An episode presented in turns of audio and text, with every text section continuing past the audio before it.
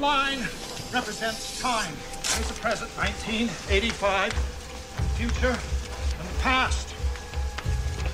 Prior to this point in time, somewhere in the past, the timeline skewed into this tangent, creating an alternate 1985. Alternate to you, me, and Einstein, but reality for everyone else.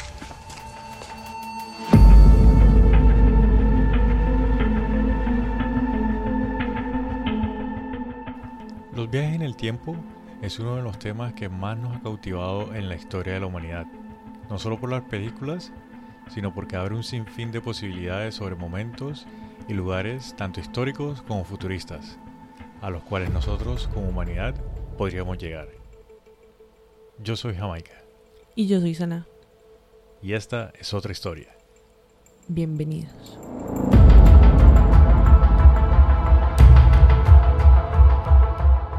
Hoy tenemos entonces una programación especial. Por ser un tema tan... eh, Cautivador. Sí, es que en realidad es un enigma. Sí, bueno, la ciencia adelanta temas todo el tiempo. Ya hay teorías de parte como de lo cuántico y el movimiento energético y todo eso que hacen que uno incluso se pregunte aún más, o sea, como que la inquietud crece en realidad. O sea, la realidad, la, la buena pregunta es ¿cuándo vamos a empezar a viajar en el tiempo? Ah. no esa, es una pregunta muy interesante realmente porque eso es lo que mucha gente quiere hacer desde hace muchísimo tiempo y hay muchos, bueno, muchos no, pero las potencias también le han invertido capital a ese tema. Las- la industria del cine. A la industria del cine le ha sacado un Y a montón su de vez dinero. sale un poco de marketing y un poco de vainas que, que van ahí detrás de esa industria, que van ahí pegaditos de la mano. La, la, la, la, la, la, la. Pero no- yo me refiero es a las potencias, digamos, de los países, como Estados Unidos, Ah, bueno, China, sí, Rusia, también. que le han inyectado di- dinero a proyectos, algunos que se saben, algunos que no se saben, pero le han inyectado Obvio, dinero. obvio. Pues, ¿No te acuerdas de El 4 de julio? ¿Es que es la película? Will Smith siempre está en todas nuestras películas. Ah. ¿Cuándo vamos a cambiar de Will Smith? Pero es... eh, se me olvidó porque dije lo del 4 de julio. Ah, bueno, los estudios que hacen en esa película. En la área 51 y chan, chan, chan, chan. Pero bueno, eso es de Aliens. Es que vengo pegada con el caso de Barney. Si no, lo del Betty. 4 de julio no tiene nada que ver con, con viajes en el tiempo. No, bueno, tiene que ver con los chanchullos que hacen las corporaciones Ah, sí, y claro, sí, sí. las élites y cosas así. Tiene que ver, tiene que ver. sí, sí, tienes razón. No se me haga el loco. Ah. bueno, y como les venía contando, hoy vamos a hablar de dos casos.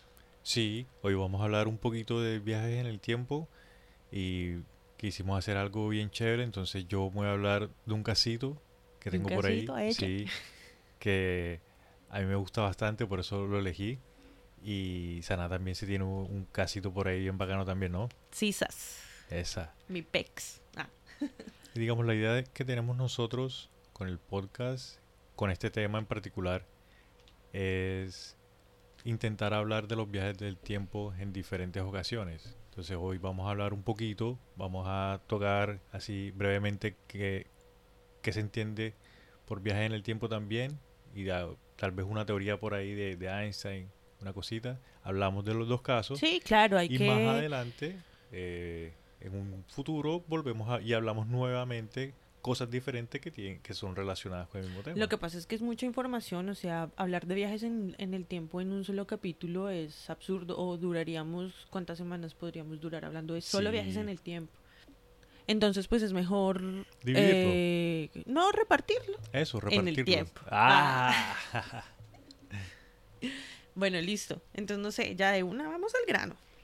Listo, mira, a mí me gustaría, yo encontré algo por ahí cuando estaba buscando el, el caso este que te voy a comentar y encontré algo que, como una explicación sobre cómo funcionan más o menos los viajes en el tiempo ya. Y digamos, del, hay una, una teoría que dice de que el cuerpo, o sea, un cuerpo, digamos una nave o lo que sea, entre más rápido se mueva en el espacio, eh, más grande la posibilidad de que se mueva en el tiempo y de que avance en el tiempo. Entonces, pues tú, si una nave o un ser puede viajar a mucho más rápido que la velocidad de la luz, puede adelantar en el tiempo. Eso sería como aceleración de materia. Correcto. Ok. Entonces el cuerpo que se está moviendo obviamente va a envejecer, pero va a envejecer de una manera muchísimo más lenta que, que su alrededor. Entonces esa es una de las formas, digamos, la, una de las teorías que explican cómo funcionan los viajes. Bueno, sí. Entonces, ¿quieres comenzar tú con tu historia? No, o- comienza tú. o- bueno, listo. O piedra, papel o tijera. O piedra, papel o tijera, dale, padre. No, empieza tú. Pero mi historia es cortica y es interesante. A mí, yo la primera vez que la escuché, yo incluso te la comenté a ti una vez de la historia. Te dije, hey, mira, tú, tú- no sé si tú has enterado de esto y tal. La historia, lo que pasa es... ¿Cuándo? Yo no me acuerdo. Embuste. Sí, ya te había comentado. Ver. Bueno, listo. Mira, imagínate. La historia le sucede a un señor que se llama Sergei Ponomarenko. Yo estuve ah, en la investigación que estuve haciendo, me encontré de que algo curioso, ¿no? Porque uno siempre ve el nombre Ser- Sergei, digamos que es un nombre común en, el- en las películas y tales. Sí, los malos. Ah. Sí, y se pronuncia Sergi. ¿Sergi? Sí, Sergi. O sea, no es Sergei, sino Sergi. No es Sergei, Pero sino Sergi. Sergi de, de buena onda. No, o sea, la- se escribe Sergei, pero la pronunciación es Serbi. Ok. Y él, él- este señor es de, de Ucrania, lo que el territorio de hoy en día es Ucrania. Oh, donde están en guerra ahorita con Rusia. Sí. Bueno, lástima. Y este señor, él es de la ciudad, otra, otro dato curioso, eh, Kiev, es la capital de Ucrania. Pero vamos a ver que los ucranianos mencionan la ciudad como Kiev. Ajá. Ya. Locos, están locos. ¿Cómo van a hacer eso? O sea, es terrible. No, no, no, es que me parece un dato curioso porque, o sea, lo quería comentar porque yo siempre he visto la ciudad Kiev, Kiev, Kiev, y vamos a ver que es Kiev. Al Igual con el nombre Sergei y Sergi. Entonces, listo. Bueno, entonces, Pues el de la película te la creo, pero la ciudad yo jamás ni siquiera la había, o sea, le había puesto cuidado a eso. entonces imagínate de que el miércoles 23 de abril de 2006, en una de las calles de, de Kiev, así diciendo normal, que es la capital de Ucrania, aparece este señor que está así como que desorientado, como que no sabe dónde está. Siempre aparecen desorientados. Sí, claro. Sí, o sea, porque están viendo como que las cosas diferentes y esto que lo otro, y el man se queda viendo así como un edificio. Y la gente se lo queda viendo como que, "Ey, este man, ¿qué le pasa? Ajá. Y el man se acerca donde los policías y le pregunta como, no, que dónde está esta dirección. Y los policías, no, esa dirección no existe. Y preciso ah, con unos policías. Sí. No, porque no se metió un psiquiátrico de una vez. Ah, Digamos, afortunado de que encontró un policía ahí cerca Bueno, sí, para también. preguntarle también, para ubicarse. si se sabe comportar, la corona. Ah, Y los policías le dicen como que ahí no, esa calle no existe tal. Y le pidieron la identificación porque pensaban que el man era un turista que estaba perdido. Entonces, cuando le piden la identificación, el man saca la identificación y se dan cuenta de que, o sea, un documento viejo, Ajá. que es un documento que se llama, yo encontré que se llamaba Cédula. Komsomol. ¿Qué? Komsomol. Cédula en coreano. En, Es- en ucraniano. En, Ucra- en esa época era, digamos, ruso porque todo pertenecía a la Unión. Todavía estaban sí. antes de... Mira, el documento este, que se llama Komsomol, es el ID que se utilizaba en la época y se llamaba Organización del Partido Comunista de la Unión So- Soviética. Mierda. Ahorita, bueno, nos van, a, nos van a escuchar más adelante, pero cuando grabamos este capítulo, eh, estaba en, en mis redes, está saliendo como mucha gente comentando acerca de, ya ni siquiera es Venezuela, marica, ahora es Rusia, con su partido comunista. Para allá es que vamos, según mis redes sociales, pero igual tú sabes que... A mis redes sociales todavía no ha llegado esa información, todavía le falta un par de años para que llegue. Yo no sé entonces yo con qué tipo de gente es que me estoy metiendo. Eso está rarísimo, oye. Y mira que, bueno, te, te sigo comentando sobre el señor este. El man aparece en el 2006, ya. ¿What? Sí, y la Unión Soviética, digamos de que se acabó en 1991. No, espérate, espérate un momento. 1991. Cae la Unión Soviética. Pero es que es el 2006, o sea, fue un año después de que yo me gradué del colegio. O sea, yo, yo estaba planeando el resto de mi vida y llega un man del pasado así de la nada. Pero y por allá en el otro lado del charco. El otro lado del charco, sí. Porque uno ni siquiera, o sea, muy pocas veces uno se entera de este tipo de cosas. Obvio. Entonces, eh, el documento tenía la información del man. Ser- Sergei Ponomarenko. Había nacido en 1932 y la foto que tenía el documento, eh, pues era el man, marica. Ajá. Sí. Entonces los policías dijeron como que no, este man está loco y se lo llevaron donde un psiquiatra. Cuando el man llega a la oficina del psiquiatra, el man está así todo como perdido y viendo las cosas así como bicho raro, uy, todo a- asustado. Y entra a la oficina del, del doctor. Ajá. Cuando entra a la, a la oficina del doctor, eh, lo primero que el man le pregunta es en qué año está. Y el doctor le dice, no, eh, hoy es miércoles 26 de abril, perdón, miércoles 23 de abril Del 2006. del 2006. Y el man le Y le da di- un paro y se muere. Ah. No. Y Sergi así, eh, porque hay videos, ¿no? Y el man se ve así que está como todo fuera de lugar. Le dice que lo último que él recuerda era que estaba en el 23 de abril de 1958 y que estaba de paseo porque, o sea, el man tenía como que el día libre de, de la chamba y el man salió a tomar una foto y de y, repente... se... y viajó en el tiempo. O sea, y llegó al futuro. Sí, Pero bueno, espérate, repíteme los tiempos porque está un alboroto. El man llega en el 2006, el man llega a 2006, el 23 de abril del 2006. aterriza en esta línea del tiempo. Sí, Sí, ok. sí. En, en Rusia. Uc- Ucrania, Bueno, lo que hoy día es Ucrania. Lo que es Ucr- Ucrania. En ese tiempo, cuando el man vivía, era Rusia. O sea, ahí ya severo golpe de cambio de que Rusia. Pero el man no sabía de eso. Pues obvio que lo sabía porque Sí. era del pasado. Sí, sí, o sea, el man no tenía ni, idea- ni siquiera no sabía dónde estaba parado. Bueno, calmémonos. Ah, Repíteme otra vez bien las fechas. El man llega en el 2006. El man llega el 23 de abril del 2006. ¿Listo? El man, eh, su tiempo presente era 1958. Ok. Ese era el presente del man. Sí. Y él había nacido en 1932. Ok. El man tenía 25 años. 25 años. O sea, llegó re joven. Sí, Y cuando... Dios. Ah, necesitaba entenderlo. En este momento se está craqueando mi cerebro. Ta, ta, ta, ta. Bueno, listo. Continúa, continúa ya.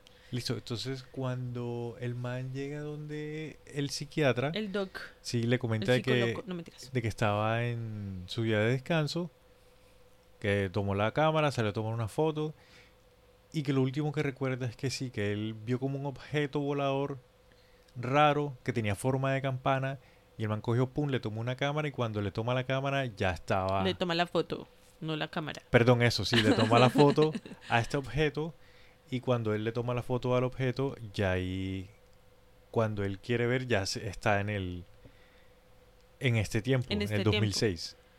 Ok. ¿Y qué le dice el psiquiatra?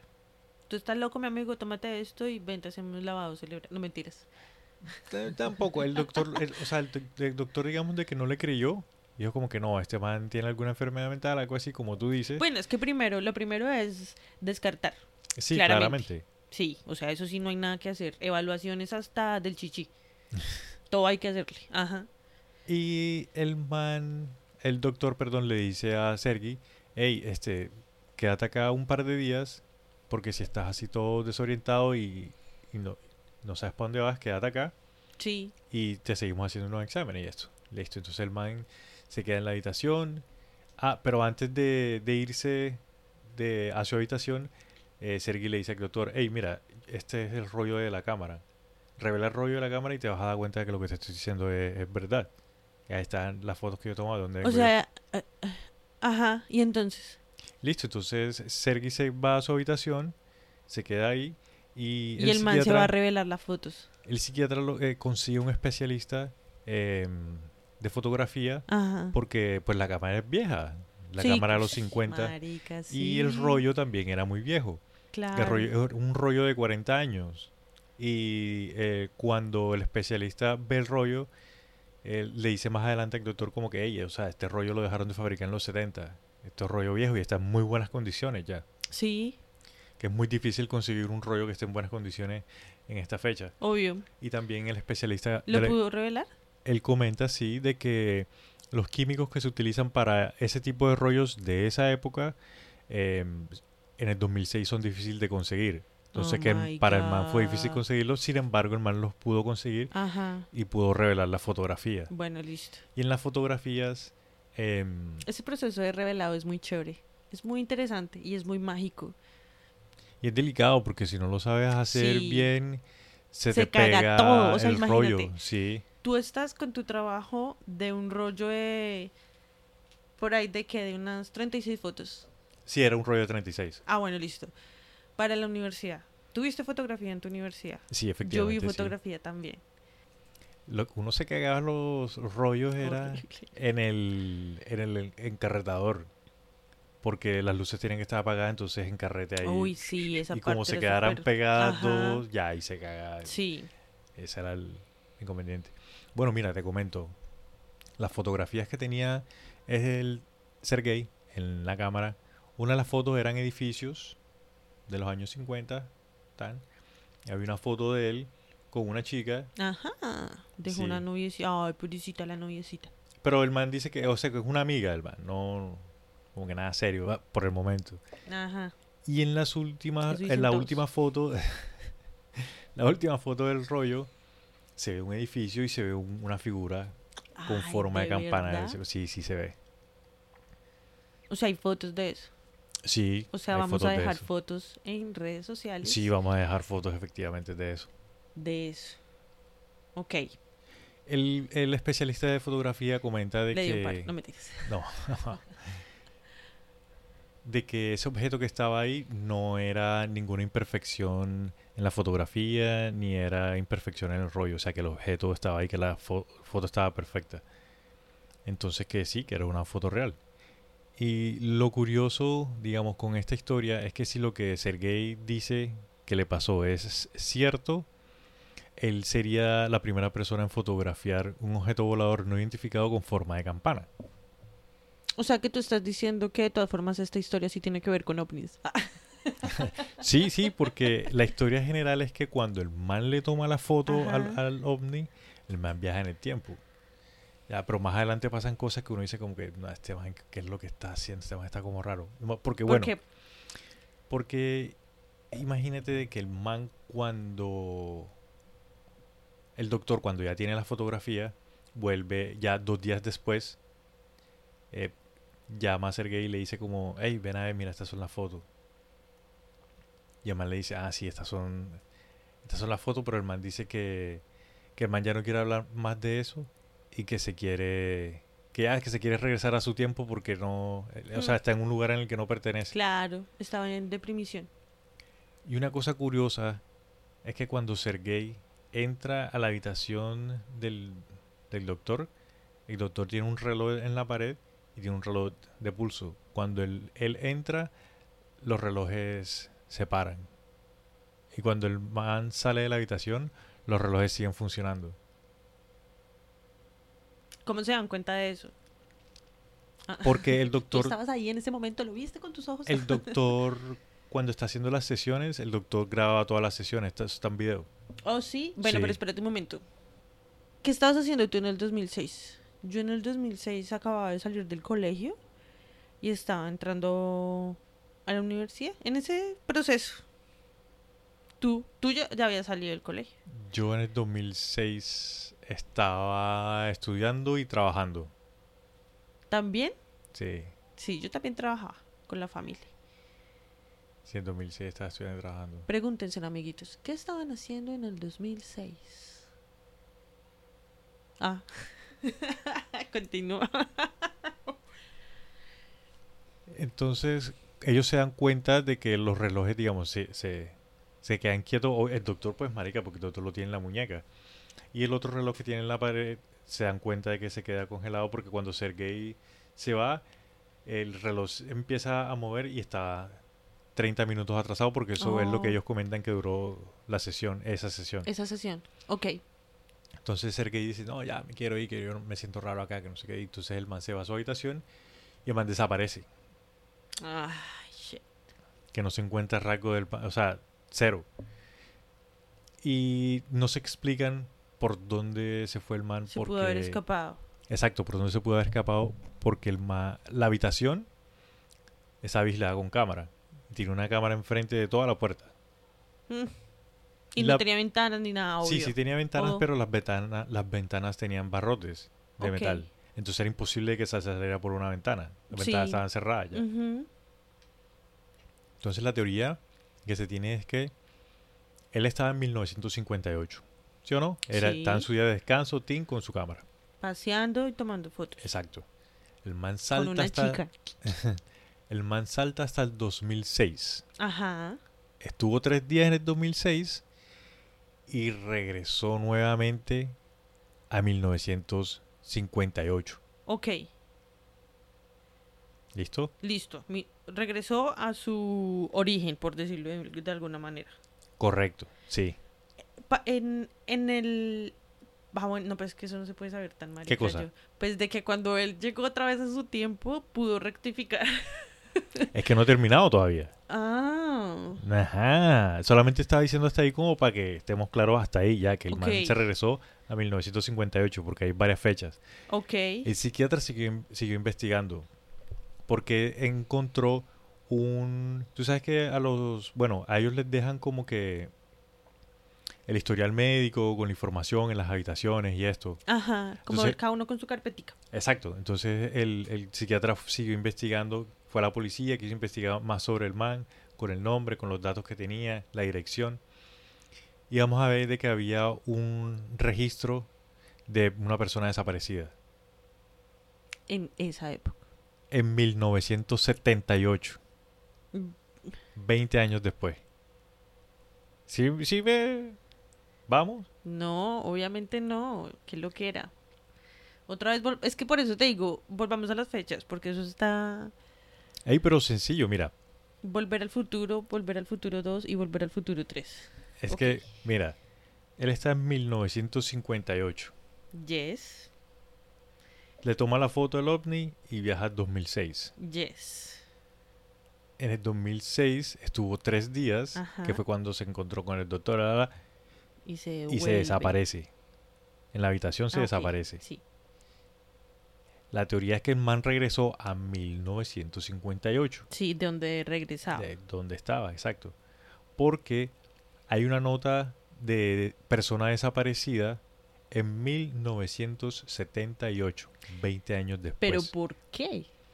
porque el man se el, eh, el doctor cuando encuentra esta nota de persona per- eh, desaparecida encuentra quién fue la persona que hizo el, el registro de que se desapareció ya entonces él va a buscar a esta persona porque está en la dirección y quién es el que está diciendo de que esa persona se perdió entonces buscan a esta persona y, y resulta ser una ancianita que se llama Valentina y ella fue la que hizo el denuncio. Entonces el doctor le pregunta como oiga, venga, usted fue la que hizo el denuncio. Sí, yo fui la que hizo el denuncio. ¿Usted conoce a, a Sergei Ponomarenko? Y la vieja le dice, sí, yo lo conozco.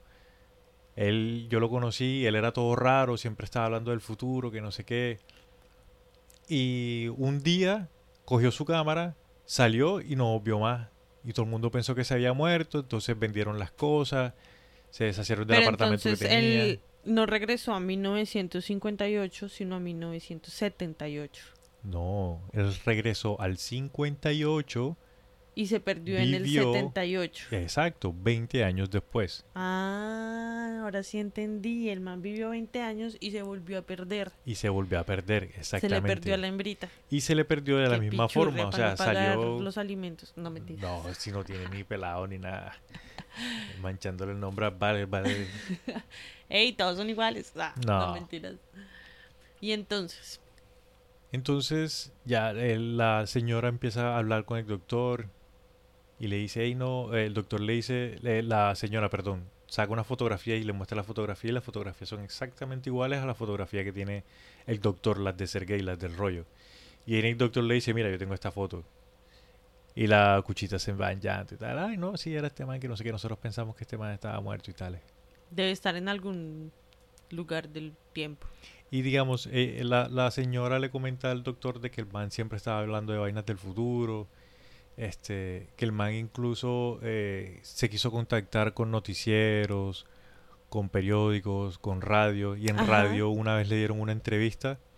Y el man fue a, a la radio y comentó de que en el futuro había una caja que tenía un temporizador y que cocinaba la comida súper rápido y tal. Un microondas. ¿De verdad? Sí, sí, sí. El man dice también de que...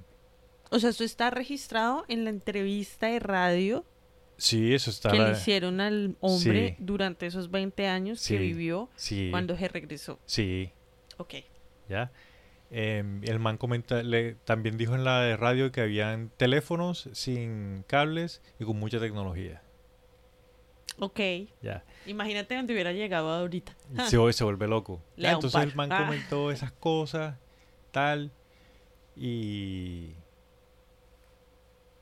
Y digamos, dejó de ser un boom, ya eh, como que más nadie le prestó atención en Rusia, no sé qué, y man vivió su vida tranquila hasta que se volvió a, a desaparecer, líder por perdido. Ya entonces que el doctor se fue, la cucha se quedó ahí y la señora Valentina llama al doctor dos días después y le dice que recibió una carta de Sergei. Ay, no te creo. que recibió una carta, entonces en la carta ella la abre y está una foto del, del tipo Ajá. donde ya se ve mucho mayor, Por fin. 40 Ah, años más adulto, sí. y por ahí está la foto y se ve el man más adulto. Y en la parte de atrás dice, estoy bien, regresaré pronto. Y no vuelve. O pues hasta el momento Ya la el cuchita está viva. sí. Eh, eso fue en el 2006 y tiene 64. De- puede que sí, puede que no. Puede que tenga como unos 80 y pégale por ahí. Bueno, ahora, antes de terminar de contarte la historia, hay que tener en cuenta de que toda la historia de Sergei Es- está basada, o sea, es, la historia nace en un documental ucraniano. Ajá. Pues La información más real la información, sí, más creíble es tomada de ese documental. Pero el documental está basado en alguna información. Eso es lo que afirma el documental. Ajá. Sin embargo, los únicos datos, la única información que se encuentra acerca del man, las únicas fotografías que se encuentran sobre el man son las del documental. O sea, el documental está contando el documental está comentando una historia y dice, no, sí, aquí está el ID, estas son las fotos y no sé qué. Sin embargo, no las reales, reales, reales no las muestran. Muestran solamente lo del, Mm, lo del documental. Eso está muy raro, sí, que embarrada. O sea que existe una posibilidad de que esa historia no sea cierta. Y que sea un documental novela. ¿Qué? Pues te comento, mi querida Sana, de que Mi querida desafortunadamente... Saltamontes. Sí, mi querido Grasshopper, de que la historia es falsa.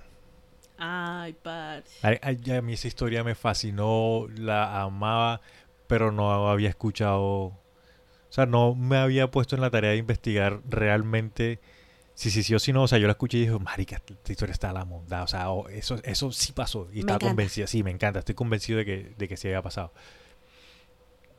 Y resulta de que, digamos, en los videos, la cámara del psiquiatra cuando está grabando, pues tiene la información debajo. Y sale eh, miércoles 23 de abril del 2006. Y si tú buscas en el calendario el miércoles el 23 de abril del 2006, cae un domingo. Ay, parce, ¿cómo hacen eso? marica, o sea, ¿Será que la cagaron a propósito? ¿Será que es el 2006 de este plano? ¿O de pronto es de otra realidad adversa? ad- Eso, perdón, ahí la isla. ad- adversa. eso. Eso está muy interesante. Sin embargo, eh, cuando están entrevistando a Sergei, el man dice que nació en septiembre del año. Y en el documento, en el ID que muestran que es de él, Ajá. ahí sale que el man nació en marzo. O sea, también estaba mal. O sea que está malo. El documento ese es falso. Porque cuando lo, si tú te pones a analizarlo solo, así a simple vista nada men- solamente, te das cuenta de que el, el sello que tiene está photoshopeado, marica. Pero no te creo que un documental si nosotros que somos un podcast, Un baby podcast. sí, descubrimos esa información, ¿cómo el documental no se va a dar cuenta de que está presentando información cruzada? O de pronto es una estrategia para confundirnos y distraernos de la realidad, Eso es lo que dice mucha gente. como todos los medios. Cuando ya analizan más el video y se encuentran todo este tipo de detalles, dicen de que lo más probable es que haya sido una campaña de desinformación o Ajá, sencillamente Siempre la una- campaña de desinformación. una historia para atraer eh, como televidentes al canal que produjo el documental. Ajá, pero muy mal, muy mal, porque presentan información falsa como información real. O sea, ¿con qué derecho la gente hace ese tipo de cosas? Por eso es que hoy en día vemos tanta basura y no hay quien, ¿cómo se dice? Corrobore Sí, corrobore que la información que se a lo bien sí. está pasando eso. Mira, por ejemplo, lo que está pasando ahorita en Ucrania. ¿Cuántas personas dicen que eso es un montaje, que eso no está pasando así y hacen videos desde Ucrania diciendo como aquí todo está súper normal? Y los noticieros y otra información de otros medios, no, que está el mierdero, que no sé qué. Y hay otro poco que tras del hecho no está ni con el uno ni con el otro, sino Free Palestine. Marica. Sí, Y hay cierto. otro poco que, eh, como es el de... mm, Estamos celebrando el mes del Pride. Sí. Entonces, o sea, todo el mundo tira para todo lado al mismo tiempo. Sí, hay una sobrecarga de información en este momento. Hay muchas cosas. Sí, claro. Y si tú te pones a ponerle atención a todas las cosas, también te, uno se vuelve loco. Por Es eso la- las personas de hoy en día como que ya están muy desinteresadas en lo que pasa, porque pasan muchas vainas mucho tiempo. Ah, y eso la crea como la memoria de pollito. O sea, la memoria de pollito no es porque queramos si es cultural, no, es que tanta información metida ya no dura nada.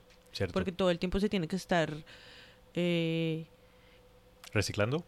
sí, ¿cómo fue que te dije la palabra de qué día? ¿Descomprimiendo? No. Desfragmentando. Desfragmentando. Ah. bueno, en fin. Bueno, entonces, esa es la historia de Sergei Ponomarenko. Yo ah, siempre habría creído que la historia era real hasta que me detuve e hice la investigación. ¿Tú crees que hay gente que piensa que eres incrédulo por decir eso que acabas de decir? No, sino que...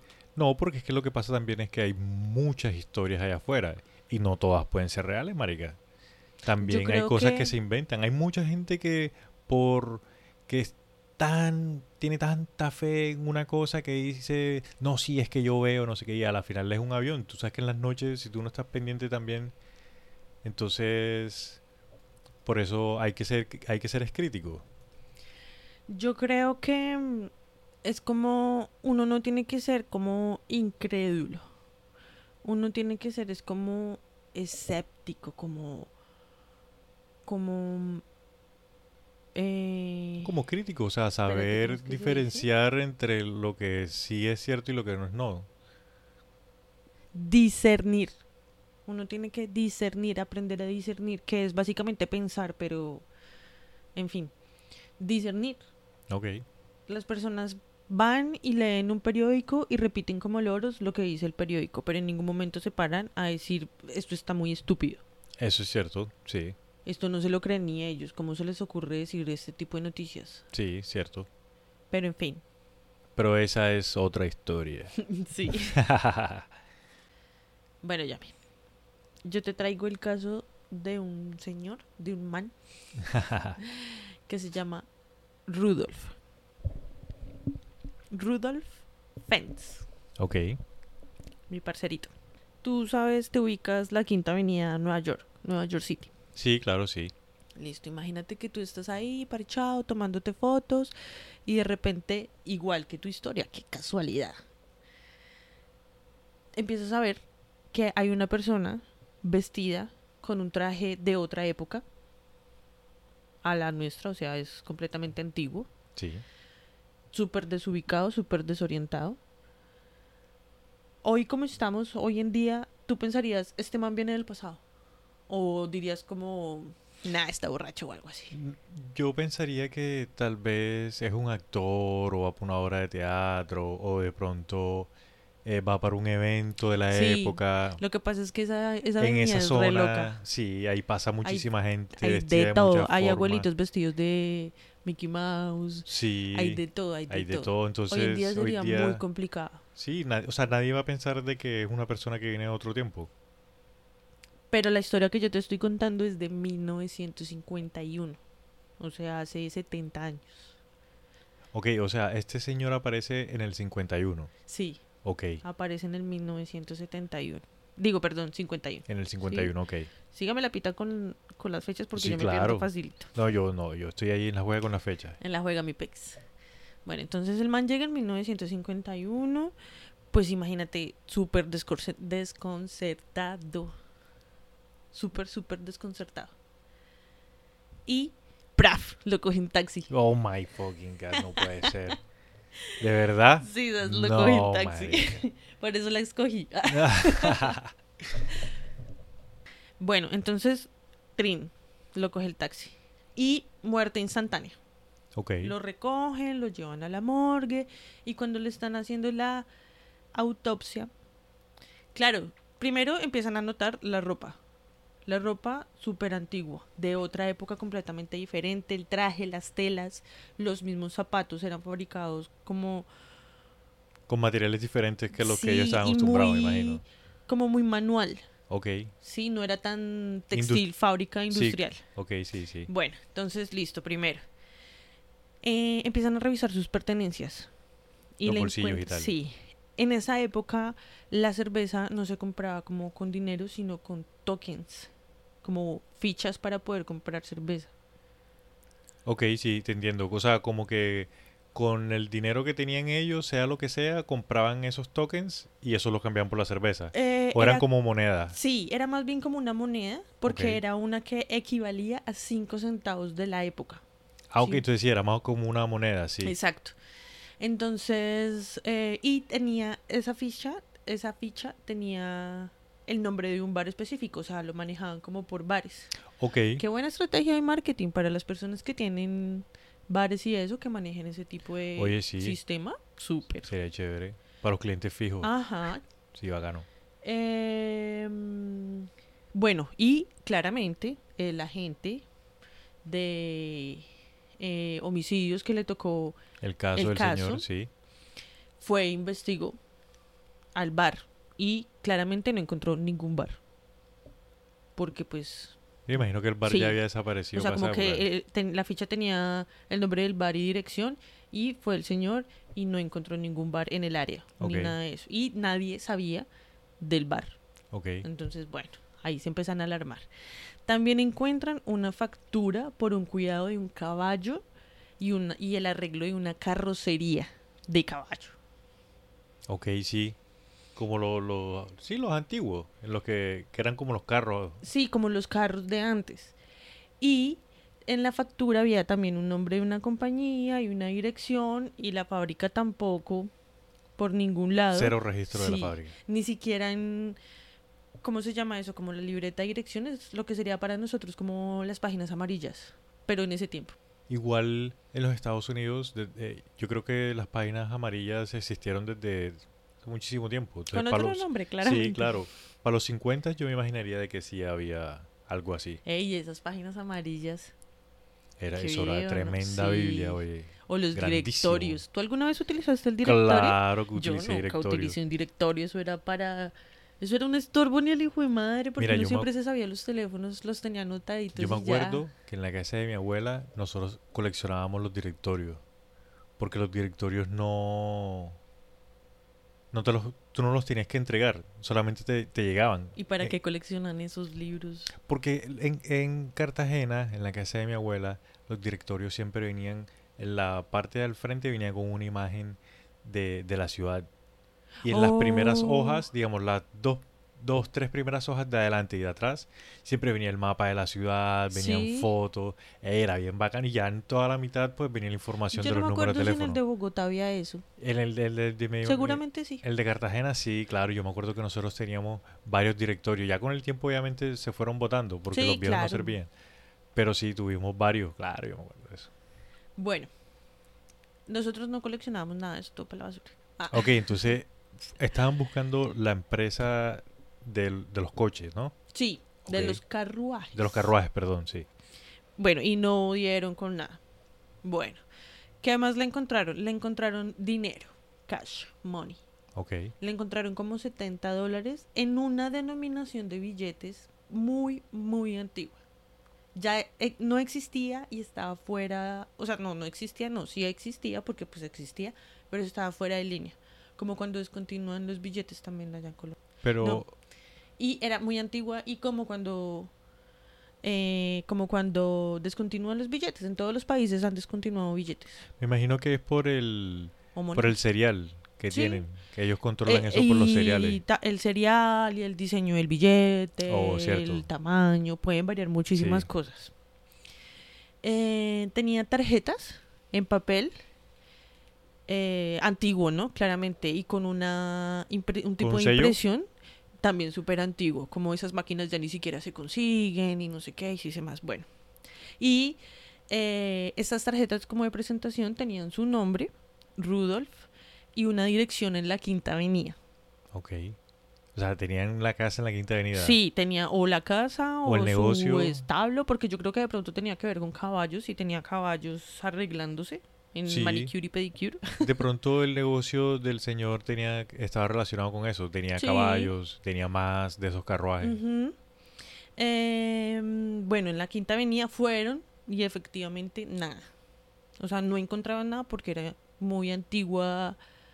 Todas las cosas que Sí, tenía. es, o sea, las cosas, los objetos, las pertenencias, pertenencias eran muy señor, antiguos. sí. Entonces, cuando iban a mirar a ver si podían de pronto ver algún, a alguien, algún familiar, alguien con el mismo apellido, algo, cero, nada. Em, ah, bueno, también le encontraron una carta estampillada así con, con el servicio de, de envíos de Filadelfia. El servicio postal de Filadelfia. Sí, eso fue Ok. en Filadelfia, se me había olvidado contarte. Sí, en Estados Unidos. En una fecha. Chan, chan, chan, chan.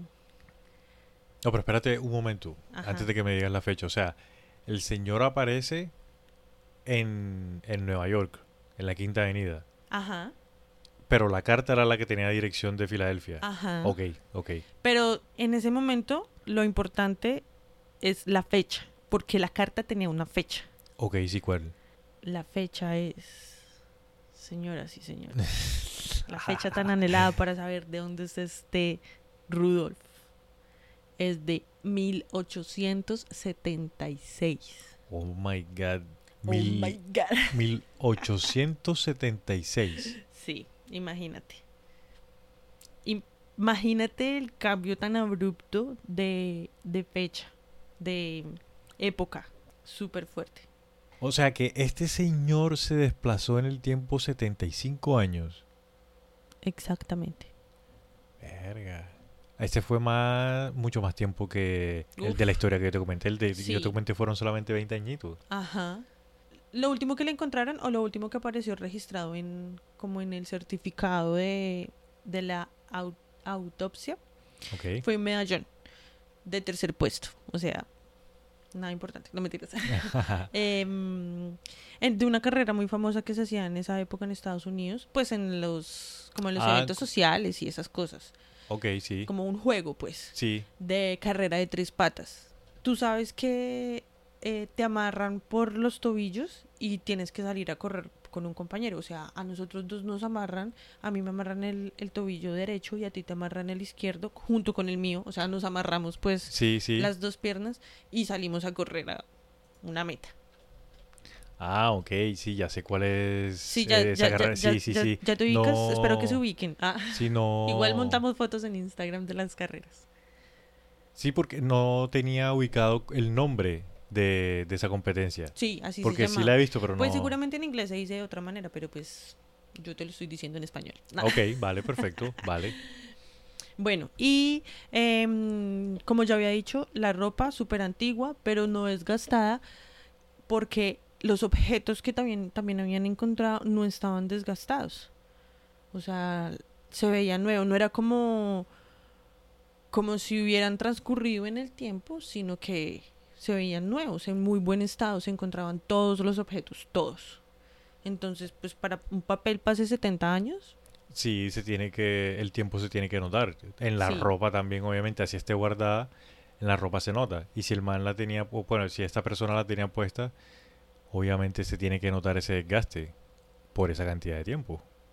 En las investigaciones que estaba haciendo la gente, El que le está haciendo la el que autopsia. le está haciendo, el- eh, sí, el que estaba A cargo como del a caso. cargo del caso, Ok, el agente estaba súper frustrado porque no encontraba información de él en ningún lado, en ninguna de las direcciones donde mm, de los objetos que le encontraban a Rudolf, ni de la carta, o sea, no encontraba información de él. ok, sí. Entonces, en su, como ya en sus últimos intentos, se puso a revisar las guías telefónicas de años anteriores a ver si encontraba a alguien con el nombre de Rudolf Fintz o algo.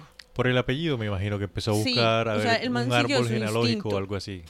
Porque a la final eso es instinto, porque tú cómo haces para encontrar a una persona calendario, eh, año tras año, ¿sí me entiendes? Porque el man llegó hasta mm, 1939.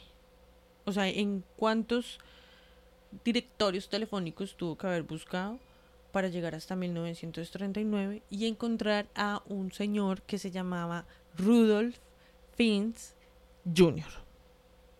Ok, O sea, el Junior. man encontró al hijo en 1939 en una guía telefónica. ok, tiene mucho sentido. Igual si tú te pones a pensar, digamos, de que en esa época mucha gente buscaba a otras personas por los directorios telefónicos. Ajá, bueno, pero igual ahí no termina la búsqueda porque el man fue, no encontró a nadie allá en la dirección donde estaba en 1939, pero investigó y sí le dieron información. Ok, Le dijeron que el hombre sí había estado mucho tiempo viviendo ahí, eh, que tenía más o menos unos 60 años y que después de su retiro cobró su pensioncita y se fue. Desapareció y no dejó pista. Ok, sí, se desapareció el mapa. Listo. Pero dejó información laboral. Entonces fueron hasta el empleo, no sé qué, si sé más, una pista tras otra, un dato tras otro. Oiga, esos agentes trabajan ahí, qué pereza. Eso les toca, claro, les toca bastante y tienen que ser bien inteligentes para saber cuál es el Sí, próximo como paso a seguir. Sí, Hasta que llegó a un dato de un banco que le dio como, ok, sí, acá. El banco, uno siempre tiene que tener, bueno, desafortunadamente uno siempre tiene una cuenta bancaria. una cuenta bancaria registrada con el- alguna el dirección Claro, siempre. actual. Y actualizada, es cierto, siempre. Entonces por fin encontró una dirección del hombre. Pero la dirección actualizada era en Florida. en Florida. El man se fue hasta Florida. ¿Listo? De Nueva York a Florida. Ok, ¿Cuánto sí. es de Nueva York a Florida? Está lejos. Pues digamos, en, esa avión. época, en 1950. Pero que en los 50 ya había aviones. Entonces se pudo haber echado un, un viajecito en avión. Pero esa gente, eso mínimo lo mandan por bus. Ah, no tenía carro fijo, le fue re bien. Bueno, el caso es que cuando el man llega allá a la dirección se encuentra con la esposa. Y la esposa le dice, no, mire, lo que pasa es que yo soy viuda, mi esposo Rodolfito falleció hace cinco años. O sea que nunca pudo hablar tampoco con el hijo. Ve- Pero al, al poli contarle a la, a la esposa, de, o sea, a la nuera de Rudolf, Sí. ella le dijo que sí, que era verdad, o sea, que, que el papá de su esposo, que en paz descanse, había desaparecido, lo habían reportado desaparecido, eh, incluso le mostró como eh, imágenes de mm, los afiches, nosotros vamos a dejar todo esto en nuestras redes sociales para que ustedes lo vean porque pues ¿Los es carteles como- de desaparecido? Sí, el reporte de, de desaparecido. Entonces la esposa le dice que efectivamente el papá de su, expo- de su esposo, que en paz descanse, había sido reportado como desaparecido hace como 30 años más o menos. Imagínate, mira Y eso. que la historia básicamente era que él un día eh, salió a caminar como normalmente lo hacía Sí, una caminata por la Sí, ciudad, ponle tú. pues cuando no había televisión, ni está pegado uno al Facebook, ni al celular, ni nada de eso, en esa época pues que hacía uno para la calle. A fumar. Mm, Sí, seguramente. Un puro, un Y desapareció. Ay, hijo de madre. Desapareció. Cuando tenía 30 años, o sea, el man se desapareció, 29, 29, perdón, le estoy aproximando porque pienso que estoy hablando de son datos. Y hay Son que datos, sí. Que él se desapareció a los 29 años. Ven, pero tú me estabas comentando de que tú tienes esas imágenes de de Sí, los sí, retratos de, de, digamos de los carteles de desaparecidos y esas cuestiones. Sí, está la foto del hombre y todo el, todo el tema. No tengo, es como, como el archivo au- el informe de la au- au- autopsia. Ok, no, pero digamos con el- los archivos, los archivos no, perdón, los afiches de desaparecido de la época estaría bien interesante. Entonces, claro, ya con esa información, más encima, em, el agente se va para los archivos de personas desaparecidas de 1876 y encuentra Y encuentran el al señor. reporte. Sí, el reporte que tú le haces a las autoridades con Sí, la claro. descripción y todo el tema de, Sí, sí. de- de las del Del reporte. Sí, del desaparecido, sí, sí, obvio. eh, imagínate. Uh, pero ven, yo te quiero hacer una pregunta. Esta historia, digamos, sí es cierta, o sea, tú sí la crees, no es como la que yo te comenté que está basada No, en un documental. O sea, una cosa es lo que tú crees. Ok. Tú creías que sí era real tu historia. Yo sí creía, estaba Y totalmente te convencido. cachetearon en la Y, cara. eh, sí, No, desafortunadamente y a mí sí. también porque pues no pensé que fueras a decir que era mentira. Me sorprendiste en vivo y en directo. y otra cosa es eso, ¿no? Que compruebes que es falsa. Pero es que esta historia tiene de los dos. ¿Listo? ¿Cómo así que tiene de los dos? Ponle Ahí viene lo porque ahí viene el- la controversia. Pelea, pelea. No mentiras. En el 2005, Sí, hace poquito, o Hace sea, poco. muy Hace- reciente también a la fecha del tuyo. sí. En el 2005, un pelado que se llama Chris Obeck encontró esa historia. Sí, en las redes porque es muy famosa y, o sea, es el primer viajero del tiempo atropellado por un taxi en la Quinta Avenida. En la quinta avenida, Sí. nada más y nada menos. Listo. Entonces la encontró y el man es muy famoso porque eh, tiene su empresa de investigación de todo este tipo de casos y escribe historias. Él es escritor y director y tiene este caso incluso hasta le hizo una película. Bueno, no, hizo un como un cuento basado en el caso y lo volvieron película. Ah, mira. El man es no es el putas boy obviamente porque simplemente hace parte de muchas de uno de muchas personas que les gusta este tema, le apasiona, investigan y viven de eso. Ok, ¿Listo? sí. Pero tiene informacióncita, obviamente. Sí, se mueve en el medio, entonces obtiene mucha Sí. más información. Entonces él empieza a investigar y a profundizar y a profundizar y encuentra datos que no favorecen a la historia. ¿Cómo así? ¿Qué datos encuentra? Ponle cuidado. Imagínate que este personaje, este investigador, encuentra un libro que se escribe en 1954. Ok, ¿Listo? sí.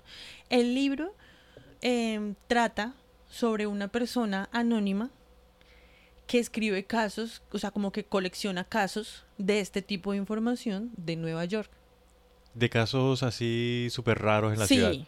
Ok, como sin explicación. sí. Sí, enigmas. Como- Chan, chan, chan. Como una persona que escribe crónicas sobre la ciudad. Sí. Algo más o menos así. Y que uno de los casos es el del capitán, el del investigador, perdón. Ok, sí, del Sí. investigador que encontró a este y el señor que investigador atropellaron. es el que le cuenta la historia de Rudolf Fintz. Oh, ok. y, y el y el supuesto anónimo escritor eh, de- o sea, deja como el registro de eso, ¿no? De- Sí. En su cuento. Sí. Y que más adelante, en 1972, una revista científica encuentra esa historia de viajes en el tiempo y la publica así, sin siquiera avisar que es Que viene de un Eh, libro, que hace parte de una recopilación. Solamente toma, pum, está chévere, exacto. venga. Y la comunidad la toma como una historia real. Claramente, ¿cuántas cosas no nos metieron así?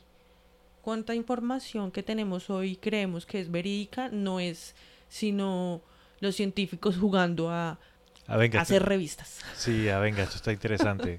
Vamos a vender esto. Sí, a vender. Uy, no lo pudiste haber dicho mejor. Me salta la piedra. bueno, la revista científica. Y claro, como él publica, como la revista científica publica esto como un hecho verdadero, entonces pues ya la comunidad y todos los fanáticos y todas las personas que estamos obsesionados con este tipo de temas y nos encanta averiguar y chismosear y...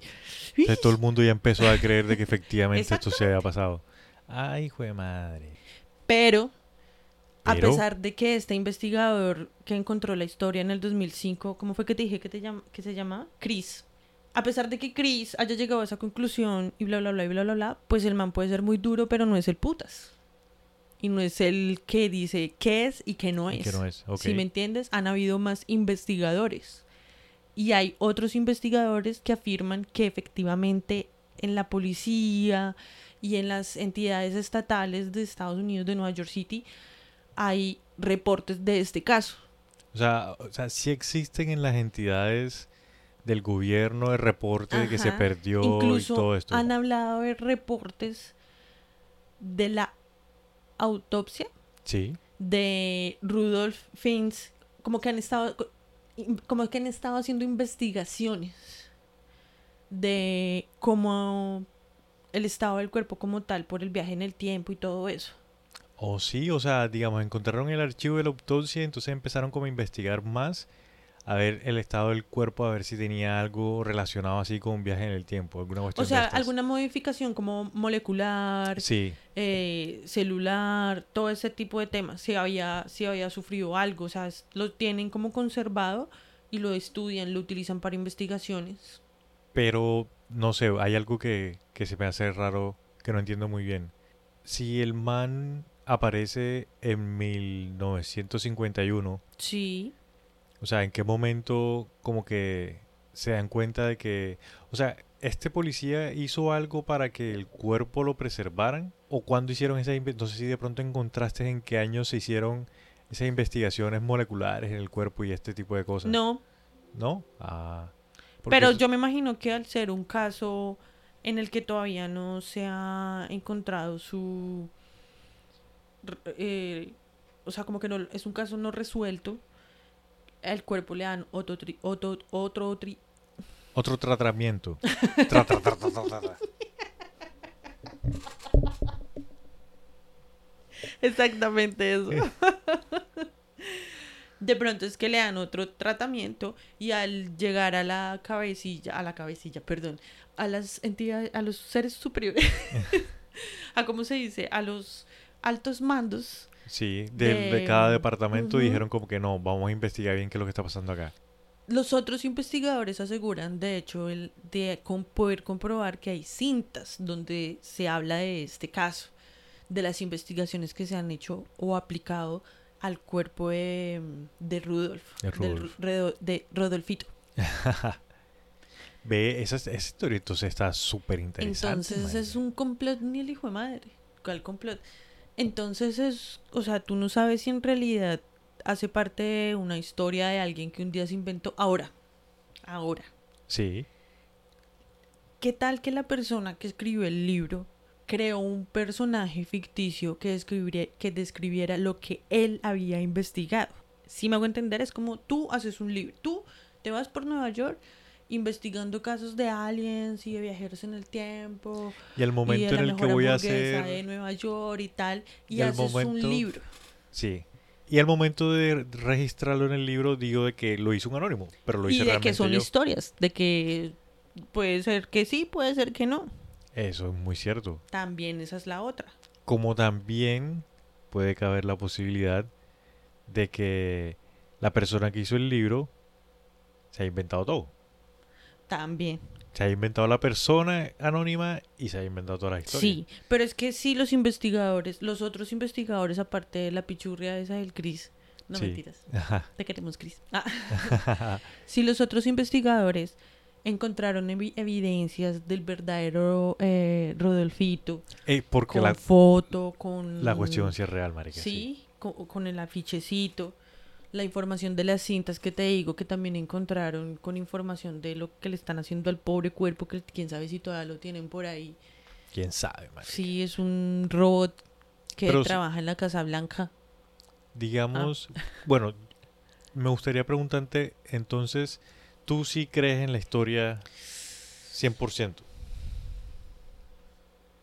Sabes que yo sí o sea, me gusta más creer que sí.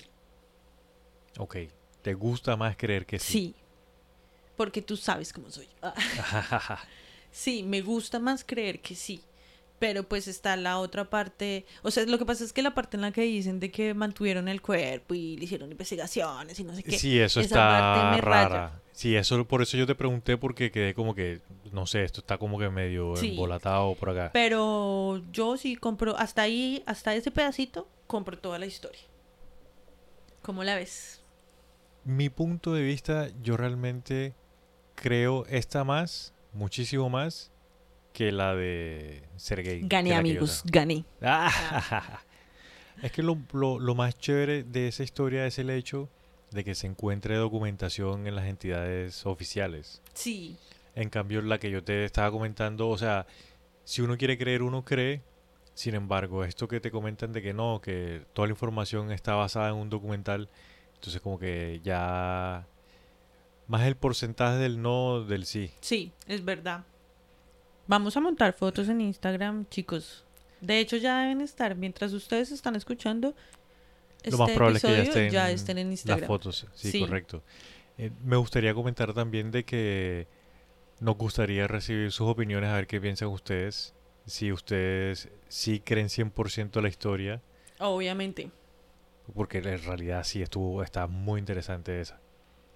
Y mm, también nos pueden escribir a ver qué piensan ustedes de la historia de Sergei Ponomarenko. Si ustedes, También les rompió el corazón. si les rompió el corazón o si no la creen absolutamente nada o si ustedes son de los creyentes así de que ustedes dicen no, eso sí es real, eso es mentira de que eh, de que la información fue tomada de un documental ¿Tú te solamente. imaginas que algún día alguien nos escuchara y dijera como, yo tengo información? Oye, eso sería súper interesante. De hecho, me gustaría invitar a todas las personas que nos escuchen que si tienen algo que nos pueden compartir a nosotros, como para ampliar, sería muy chévere. Nosotros, yo personalmente lo re- Nos revisaría. envían memes. yo lo revisaría y no tendría ningún problema en más adelante hacer un programa con esa información adicional. ¿Por qué no? Claro, una segunda parte de viajes en el tiempo. Imagínate, Sí. en el futuro. Buah. Bueno, bueno, pero antes de irnos despidiendo, entonces quiero recordarles que pueden encontrarnos en redes sociales también. Estamos en Twitter y estamos en Instagram. In the gram. What? Nos encuentran como arroba otra historia pod. Ya saben, en Twitter y en Instagram. Vamos a estar compartiendo toda la información de nuestros casos e información adicional chimbita. Comenten qué tal les pareció el capítulo. Coméntenos si creen que la historia de Sergei es igual de ficticia como creemos nosotros, a comparación a mi historia de nuestro amigo Rudolfito. Y Rudolfito. también compártanos y escríbanos si creen que la historia de Rudolfito es verdad o no es verdad. O sea, si, si Chris tiene la razón o los otros investigadores también cuentan. Ah. también les recuerdo que si quieren que hablemos de algún tema en especial, nos lo digan. Que con mucho gusto, pues como dice Jamaica, estamos para servirle su merced. Sí, nosotros queremos compartir un rato con ustedes hablando de los temas que a ustedes también les parezcan interesantes. Un mensajito nos los pueden enviar por Instagram, por Twitter. Sí. Nosotros siempre vamos a estar ahí full pendientes con los mensajes que ustedes nos envíen. Y por supuesto, si les gustó y quieren que otra persona se cague de la risa, no mentiras. Si les gustó y quieren compartirlo, pues siempre vamos a estar muy agradecidos también, ¿no? Por favor, compartan, compartan para que crezca la comunidad. Sí, vamos a estar compartiendo capítulos cada semana y pues ahí por medio de las redes nos estamos contactando. Sí. Bueno, no sé, entonces, ¿algo más que decir, Jamaica?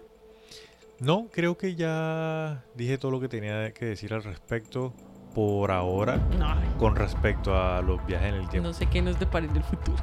Sí, no, no sé qué puede pasar. ¿Y tú? ¿Algo más que nos quisieras comentar con respecto al tema? ¿Alguna otra cosita que se te haya quedado por ahí?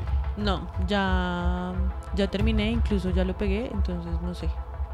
Dale, vamos para adelante. Listo pues.